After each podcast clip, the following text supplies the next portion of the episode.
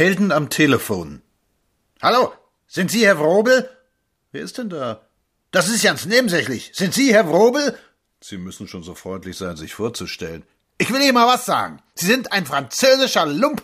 Sie nehmen Franken. Sie verraten die Heimat. Sie verdammter Bolschewik. Wer weiß, wo Sie überhaupt herstammen. Sie Drückeberger. Sie sollen ja in Frankreich eine Villa haben. Von Ihrem ergaunerten Geld. Bums. Weg. Das Leben ist ernst und der Freuden sind so wenig. Aber dies ist wohl eine in Ruhe bei einer Tasse Kaffee und einer Zigarre zu hören, wie sich die Leute aufregen und abhaspeln und ihr schlechtes Deutsch herunterschnurren und sich versprechen und schimpfen, schimpfen, schimpfen. Ich weiß ganz genau, wie man solche Helden feststellt. Ich bin viel zu bequem dazu. Das ist doch nett, auch einmal in diese Welt einen Einblick zu tun. Also so sieht die aus. Der nationale Teutschheld steht in der Kneipe, tief aufatmend auf und sagt Sa und sieht sich vorher um, ob es auch alle wissen, was er nun ausfrisst.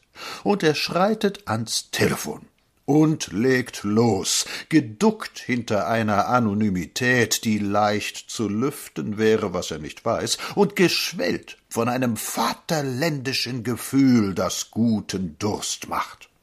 Ich lächle, rauche und höre mir das an.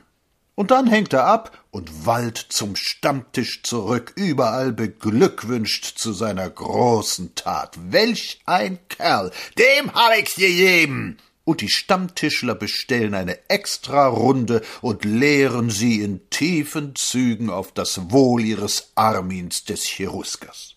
Und das ist ganz und gar deutsch-national. Überfälle auf Waffenlose, hat man schon je gehört, dass sie sich offen, in sauberem Kampfe an Leute herantrauten, die ihnen gewachsen sind?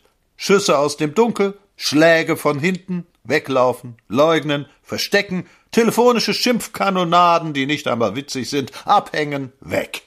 Mannhafte Untertanen eines mannhaften Deserteurs.